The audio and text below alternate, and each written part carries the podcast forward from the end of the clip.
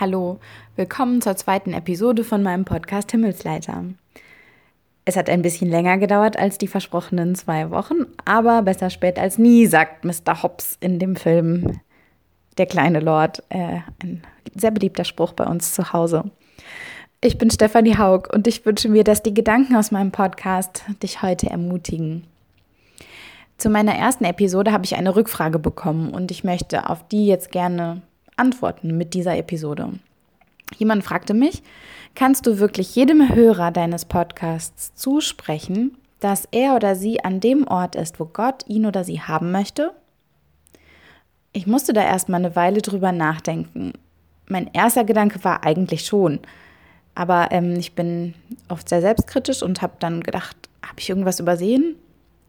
Aber je länger ich nachgedacht habe, umso sicherer wurde ich mir, ja, ich kann dir sagen, ich kann dir zusprechen, du bist an dem Ort, an den Gott dich jetzt gerade stellt.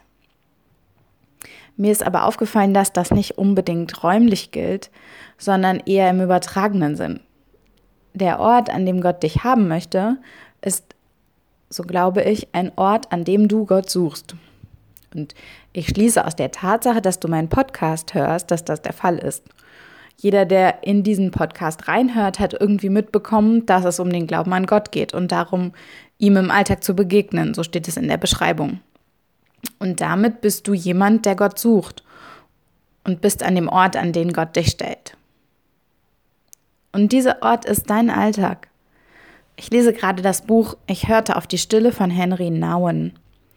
Es ist sein Tagebuch aus sieben Monaten Auszeit im Trappistenkloster. An einer Stelle schreibt er, Mönche gehen in ein Kloster, um Gott zu finden. Aber Mönche, die im Kloster so leben, als hätten sie Gott gefunden, sind keine richtigen Mönche.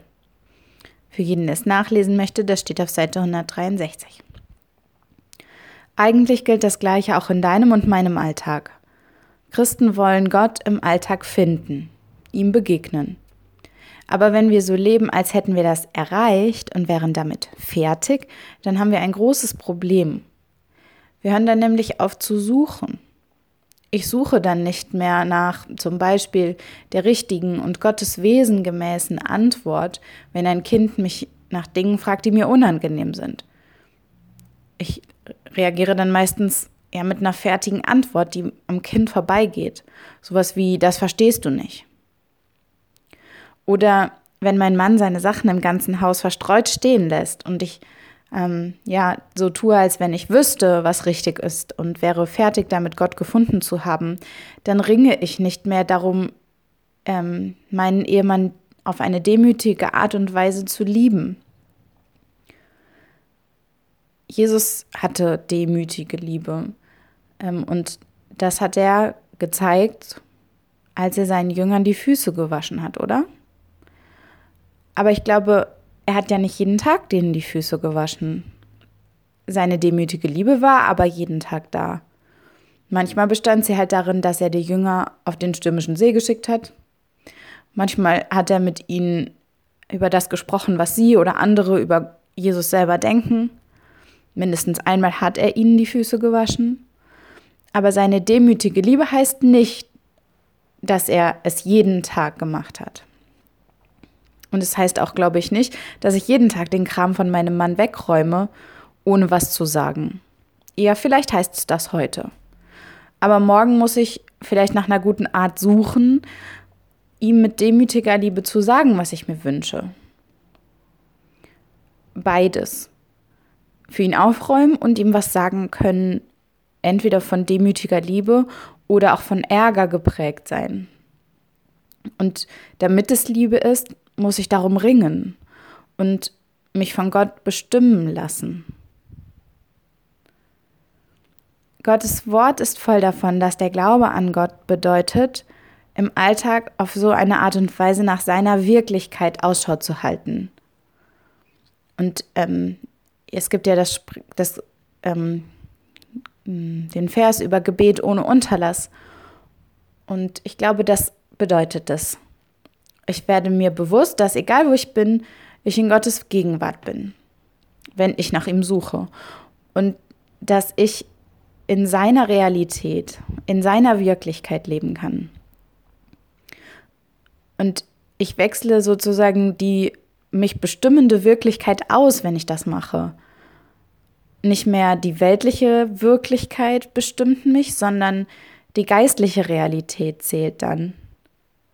Also nicht mehr das, ja, wie würde ich normalerweise reagieren, wenn ich ähm, ja die Sachen von meinem Mann sehe oder wenn ein Kind mich fragt und es nervt mich gerade ähm, oder was auch immer dir als Beispiel einfällt, ähm, sondern es zählt, wie Gott die Situation sieht. Das verändert meistens dann nicht nur meinen Blick auf eine Situation, sondern auch mein Handeln in der Situation. Mir ging das zum Beispiel mal so, als ich im Bus gefahren bin ähm, und ich weiß nicht mehr, wieso ich darauf kam, aber plötzlich ist mir aufgegangen, dass Gott jeden einzelnen dieser Menschen, die da mit mir im Bus saßen, persönlich kennt und genauso sehr liebt, wie er mich liebt. Und ich habe gemerkt, wie sehr er sich wünscht, diese Leute würden ihn kennen und lieben. Und das hat dazu geführt, dass ich nicht mehr aus dem Fenster geguckt habe, sondern die Menschen angeschaut habe und für sie gebetet habe.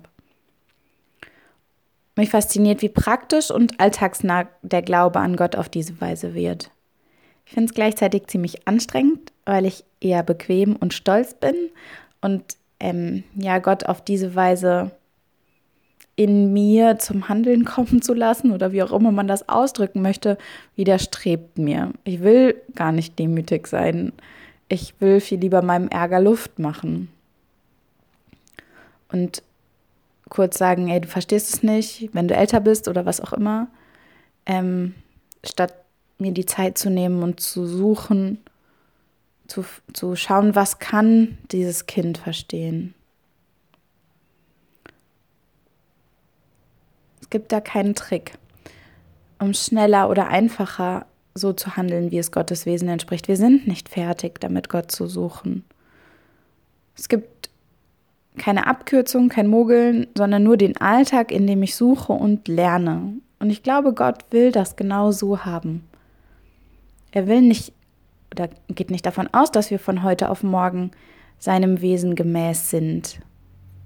Er will nicht, dass wir so leben, als hätten wir ihn gefunden und wären fertig, ähm, sondern er will, dass wir ihn suchen und nach ihm Ausschau halten und darin immer besser werden, indem wir es immer wieder machen, jetzt machen.